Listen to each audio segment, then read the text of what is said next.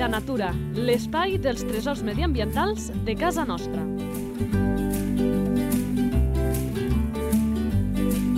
Un espai conduït per Francesc Balanyà. Molt bones a tots i a totes. Com diuen en castellà, lo prometido es deuda. Vam dir que obligaríem el Sergi Sales a tornar al nostre espai. Doncs així ho hem fet. Val a dir que no ha costat gaire convèncer que es nota que hi té passió per explicar el que són autèntiques joies dels comportaments dels nostres animals. I igual que no va decebre en la primera edició, crec que amb el protagonista que tenim avui tampoc decebrà. Coordinador de la Fundació Plegalis, molt bones. Hola, i primer de tot, moltes gràcies per tornar-me a donar l'oportunitat. Vinga, va, que anem a despetllar de quina espècie es tracta. La fitxa tècnica. Nom comú. Vito, Nom científic. Botaurus stellaris. Esperança de vida. Un cop passen el primer any, que és el complicat de supervivència, on tenen més riscos, en aquesta espècie que pot arribar entre 15 i 20 anys. Alimentació. Doncs bàsicament tot allò que troba a les zones de poca fondària, com per exemple petits peixos, granotes, altres amfibis, cranc de riu americà, qualsevol presa potencial que pugui trobar en aquests hàbitats.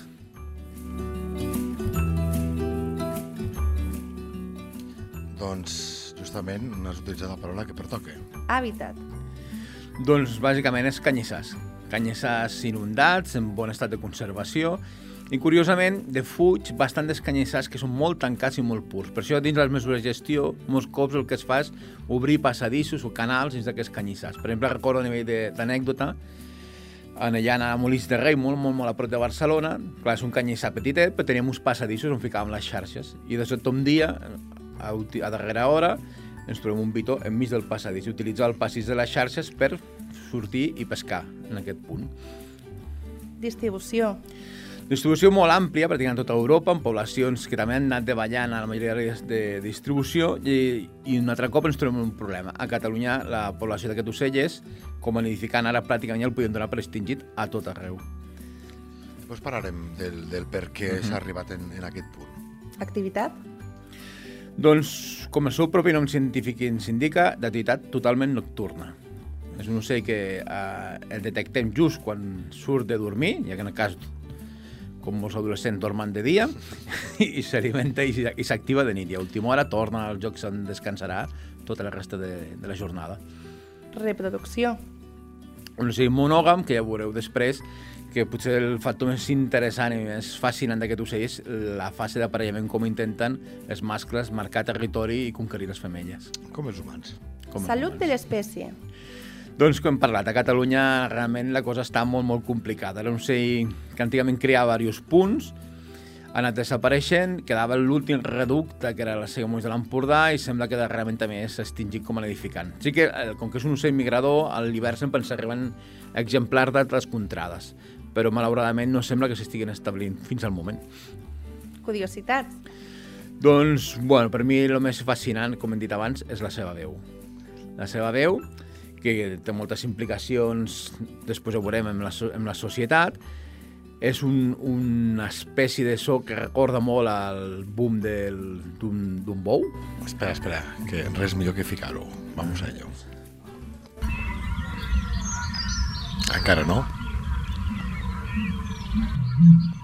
Ara. Impressionant. Això, això. Tot plegat, imagineu que esteu de nit Exacte. escoltant això, eh? Exacte. Ho dic perquè després eh, tindrà molt més sentit amb el que ens explicarà el Sergi, eh? Un so que... Se... Primer pensem que és, és com, un, com un cantant d'òpera, ha d'entrenar. I per assolir aquests tres, que es diuen boomings en anglès, aquest terme de booming, que és el màxim quan en fa tres, i a vegades fins i tot un quart, això tarda més d'un mes en dilatar l'esòfag. Perquè ha d'anar a dilatar l'esòfag entrenant-lo, aquí escolta Rossinyol Bord, un rascló, moltes altres espècies, i a partir d'aquí s'infla d'aire, tota la cavitat del coll, i el deixa anar. I al moment de deixar-lo és quan, quan fa aquest... que s'escolta a tantíssima distància. Clar, jo, jo l'he reproduït des de YouTube i, i es veu aquesta imatge de preparant-se, col·locant-se, com que, que ara, ara disparo, eh? Vull dir Exacte. que també és impressionant fins i tot veure com, com es prepara abans de fer... És molt xulo, eh? Quan, per exemple, he tingut l'oportunitat a, exemple, a l'Empordà de seguir com van fent, com comencen, i és com un mal cantant, comencen fent un boom molt, molt, molt cutre, després a poc a poc van millorant, van millorant, i al final el que té el bon repertori és el que s'emportarà el gat a l'aigua, en aquest cas, aconseguirà parella.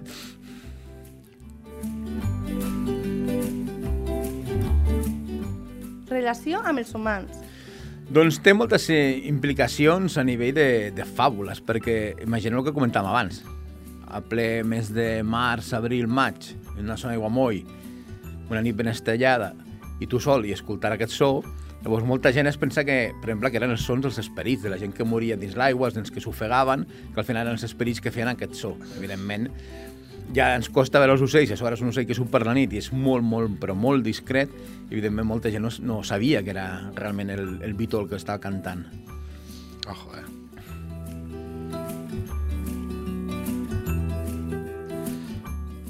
N'hem explicat tantes de qüestions de llegendes que l'origen és un animal que fa quelcom. És una autèntica animalada. És una animalada, exactament, mai millor dit. Identificació a la natura. Doncs és un ocell que quan el veiem realment és molt, molt fàcil d'identificar. El problema és que el veiem molt, poc, molt poques vegades, primer perquè és molt escàs i després pel seu hàbitat tan, tan discret. És de la família dels bernats pescaires, agrons rojos, martinets, esplugabous, és un ardeit. Ar- Els ardells són animals que acostumen a, a menjar peix, per tenen aquest bec en forma d'arpó per anar arponejant els peixos o altres tipus d'animalons que viuen a l'aigua, i tenen les vèrtebres retràctils. Què vol dir? Que en estat de repòs el coll el tenen encongit i al moment de, de capturar les preses disparen el coll, allargar-lo moltes distàncies. Per això, una cosa que hem d'anar en compte, si un dia ens trobem un martinet, un bernat ferit, evidentment l'intentem recollir per dur-lo a un centre de de fauna perquè el puguin tractar i curar, però hem de vigilar molt amb aquests ocells. De fet, són probablement els ocells més perillosos, perquè el, primer, tenen aquestes vèrtebres que, que encongeixen, en la qual quan tu el tens el veus amb el call encongit i no pots calcular que pot acabar tirant el coll a més d'un metre, i l'altre que són animals dissenyats per atacar allò que brilla dins l'aigua, que són els peixos. Què és el que brilla a la nostra cara? Els ulls. Per tant, instintivament, pobret, no és que sigui l'ocell arrenca ulls, però sí que se't disparen els ulls. Per això sempre hem de tenir precaució d'allunyar-lo de la nostra cara o simplement portar unes ulleres de protecció. Llavors, com el podem identificar? És gran, és pràcticament de la mida d'un bernat pescaire, però de colors molt discrets. Penseu que la- l'estratègia que té per sobreviure... De és co- camuflatge, clar, camuflatge, camuflatge. canyís. Camuflatge canyís. Com, un, com sobreviu un mussol? Perquè el que fa és ficar-se el més a prop de l'hàbitat on pot passar desapercebut durant tot el dia i jugar una, una base molt important, que és quedar-te immòbil. I el bitó és un, un, ocell, un ocell fascinant, perquè és un ocell gran. Si us fixeu, veieu una imatge, busqueu a YouTube, veureu que és del color d'un canyissar, eh, que colló amb, amb, amb taquetes molt, que rola molt el canyissar, i fins i tot quan el detectes, de, durant el dia, en lloc de fugir volant, perquè és bastant torpe, amb les potes penjant, és bastant lent, el que fa és estirar-se. S'estira totalment per intentar imitar una tija de canyís. Ah, caram. I això ho he vist físicament impressionant perquè veure'l molt a prop i quan el canyís fa vent i es mou, es mou en la mateixa direcció que el canyís. Es deixa movent d'un costat a l'altre intentant imitar el canyissar i, passa, i realment li funciona perquè passa desapercebut. Llavors, ja dic, realment el més problemàtic és detectar-lo. I com sempre, el major d'ocells, el millor factor, la millor manera de detectar-lo és per la seva veu. Això que hem escoltat és el seu cant reproductor, el cant territorial, però després té una veu que sí que fa durant tot l'any, que fan sobretot al moment que marxen a buscar els dos, les zones d'alimentació a la tarda o quan tornen, recorda molt, jo sempre dic que és com una barreja entre el so d'un martinet de nit i un gavià. Fa un martinet de nit, si fixem el seu nom científic, és el nicticora, que vol dir que és el corp que canta per les nits. Per tant, el recordaria una mica el so d'un corp.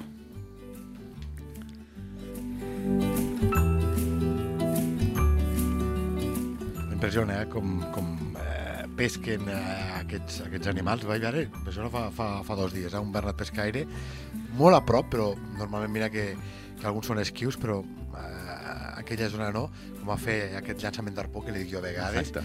i absolutament increïble, vaig quedar bocabadat. Eh? Sí, sí, sí. De fet, una manera de diferenciar fàcil, això del primer d'ornitologia, quan expliquem en activitats, quan volen totes les feines sardells, com que tenen el coll tan llarg i aquestes vèrtebres volen amb el coll encongit en forma de S. De S, A sí. diferència, per exemple, d'una cigonya, un bec planer, o una grua, o un flamenc que sempre volen amb el coll estirat. Sí.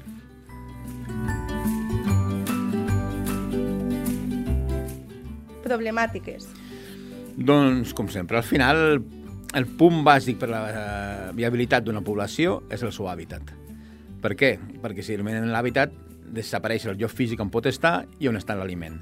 Llavors, a Catalunya tenim un problema greu, com passa amb la manyarenga de bigotis, amb l'hàbitat. De fet, una cosa interessant és que el bitó va ser un dels primers ocells que tenia un programa live de conservació a nivell europeu específic de l'espècie. Quina va ser la fase inicial d'aquest projecte? Als secans de Lleida, estudiar la qualitat de tots els canyissars, absolutament tots que teníem als secans de Lleida, i avaluar en quins potencialment podien aparèixer aquests ocells. Quins són els tres factors determinants? L'amplada d'aquest canyissar, que és un canyissar gran, que sigui madur, que estigui inundat i el que parlàvem abans, que hi hagi certs passadissos o certs torrents o qualsevol punt perquè el bitó, per exemple, durant el dia està dins el canyissar i després surti simplement caminant i vagi a buscar aquests punts oberts o les lleres on, on pugui pescar. Una problemàtica que tenim aquí és que molts canyissars estan en embassaments artificials. Quin problema tenen? Que hi ha massa pendent. Sí. Llavors, aquest ocell pot estar dins del canyissar, com passa utxesa, però té dificultat per trobar menjar, perquè té, tampoc té les potes tan llargues. Per això moltes vegades aquests bitons que hi ha, per l'hivern, els canyissars utxesa, se'n van al riu o a, o a altres torrents, a la xarxa de canals, a buscar menjar, perquè no tenen un hàbitat poca fundària o un canyissar prou obert dins de, dins de per exemple, d'utxesa. Expliquem per, per la gent que sigui iniciada, que són els que, de veritat, eh, aquest programa el fem sobretot per vosaltres, eh, que les aus aquàtiques tenen diverses estratègies eh, per, per no mullar-se, encara que les diguem aquàtiques, l'objectiu és no mullar-se perquè elles volen, no perquè, només perquè tinguin plomes gels, sinó perquè pesen poc. Per tant, si es fiquessin a l'aigua, passaria com una esponja, quedarien plenes de pes i no podien aixecar el vol. Doncs bé, les cames llargues dels ocells aquàtics que tant ens venen al cap és una estratègia, altres és el tema del greix que es fiquen com ànecs al collverd, per exemple, que s'embadurnen tot el cos, i després hi ha els desgraciadets eh, com el cormoran, que, que és una altra història que ja en parlarem en un altre podcast. Eh? També sí. molt curiós, eh, el cormoran. De fet, és l'únic ocell que es mulla expressament. que és molt expressament, eh? Sí, no, no ho desvetllarem per, No, no, per no què, però desvetllarem aconsegueix, aconsegueix un rècord fent-ho així, eh? Vinga, va, seguim parlant amb el del Vitó. I m'aturo amb, el, amb el tema de l'hàbitat. Fèieu a- aquest diagnòstic, eh, detecteu aquests espais i no sé si treu algunes conclusions, és a dir, són insuficients, falten connectors, eh, la cosa va... Mira, tu també veu, fa la fotografia del que hi ha en aquell moment al país, però també endivina quan es feia de si la cosa es pot agreujar o revertir, perquè mm, llavors havia pel mig, suposo, la, la implementació de la xarxa Natura, preservar alguns espais, eh, tema de regadius que es van dilatant pel territori. No sé com està llavors, quina fotografia en veieu i com veieu que ha evolucionat el panorama. A veure, mm, el cas recorda un pelet a la situació de Mallarenga de Bigotis. Important, quan mantenir aquests connectors, tot i que té una capacitat de vol molt superior a la de la Mallarenga de Bigotis, i al final és, tenia un canyissar de bona qualitat. I després un factor nou, o relativament nou, és la depredació. Pensa que és un ocell que cria al terra, per tant, els ocells que crien al, terra tenen un alt risc de depredació. Sí. Quin problema tenim? De que els grans depredadors de bitó o dels nius de bitó són esports senglars, Es posa en glaç. clar, és molt fàcil trobar un niu de, que Ah, cria de- al terra. de niu, de de niu, niu, de de niu, niu. de niu, Clar, per vegades- ràpidament detecten el niu. I després, un factor important que sembla que estigui afectant les poblacions, per exemple, de l'Alt Empordà, és el bisó americà.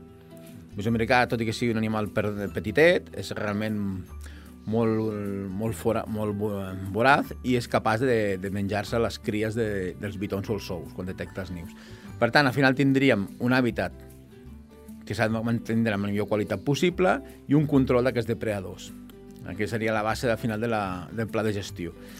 L'avantatge és que com que ens arriben... Al final tenim dos nuclis, el de la Vall de l'Ebre, que tenia un nucli més important a la llacuna de Sarinyena, i sembla que els darrers anys ha baixat molt aquesta població. Llavors, com, com passava amb Mallarenga Bigot, i si la població d'Utxera desapareix, difícilment tindrem un factor d'expansió a altres llocs. Si la població de Sarinyena es desapareix, difícilment tindrem una població que ens arribi a les terres de Ponent. En els darrers anys han hi ha hagut intents, han detectat mascles cantant a algunes llacunes d'aquí de l'entorn, i no seria descartable que acabi criant si es donen les, la, les condicions. Després tenim tota l'arribada de bitons que venen de centre Europa, de centre i nord d'Europa. Però que un animal com aquest, el que fa fred i es congela l'aigua, evidentment no té accés a l'aliment. I és el moment que l'obliga a baixar cap al sud Aleshores, és el moment que podíem captar, entre cometes, algun d'aquests ocells del nord d'Europa que se'ns fes català.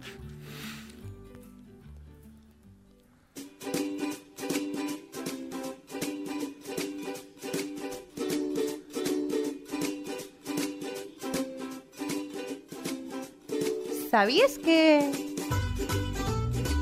Bueno, el Vitó té molts noms locals i, i per exemple, un, el seu nom científic, de fet, significa Botaurus stellaris, vol dir el, el bou que canta a les nits d'estrelles. Aquí vindria el nom de, de. I això és el que ha fet eh, que sigui un animal tan, tan peculiar i tan, tan interessant.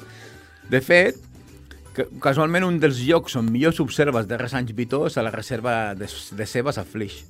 Per què? Perquè és un canyissac en bon estat, a la llera del riu, inundat, i com que té una white encarat just aquí, fent esperes a la nit, penso que el, animal, aquest animal, als llocs on té una certa abundància, es torna un animal gregari. I es van agrupant a vegades fins a grups de 15 o 20 bitons, cosa que a vegades ens sembla que sigui impossible, doncs aquests fenòmens passen també a casa nostra, en moments concrets, especialment el mes de març.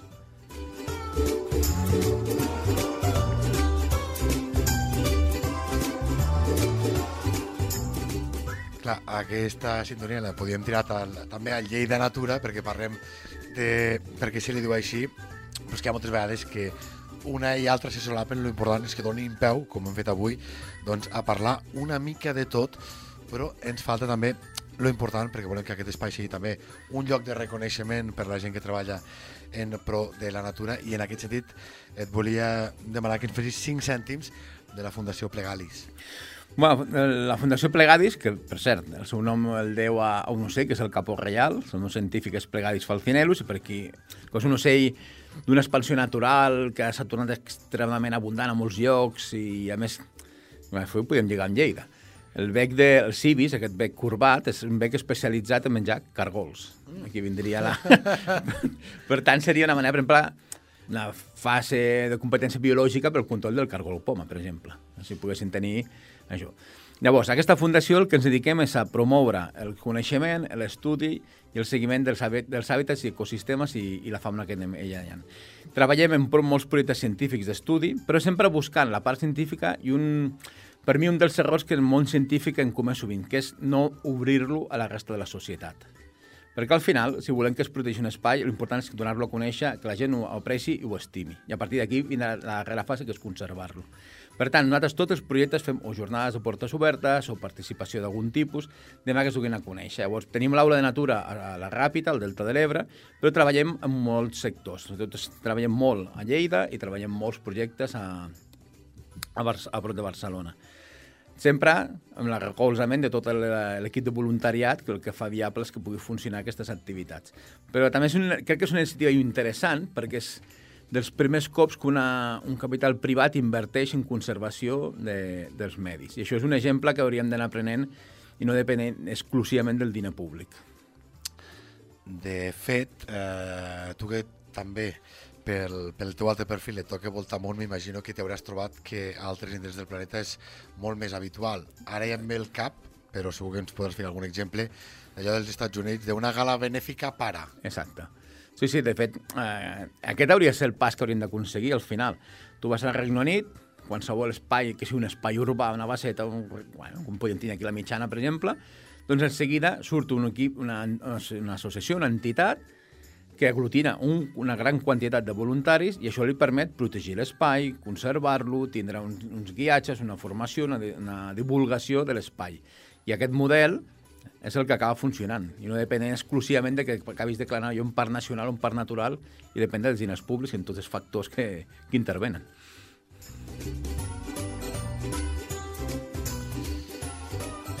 Com aprenem, com disfrutem, com gaudim quan arriba el Sergi Sales amb aquests micròfons. Li tornarem a dir el mateix que li dèiem eh, la darrera vegada que el teníem aquí. No adeu, sinó fins ben aviat, fins ben aviat, i moltes, però que moltes gràcies. Pues molt agraït a vosaltres i espereu que ens puguem veure ben aviat.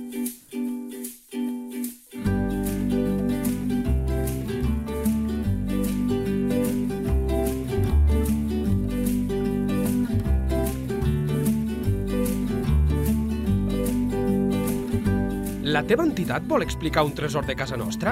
Un animal, una planta o un indret? Si és així, envia un correu a lleida24 arroba lleida24.cat. Lleida Natura, l'espai dels tresors mediambientals de casa nostra. Un espai conduït per Francesc Balanyà.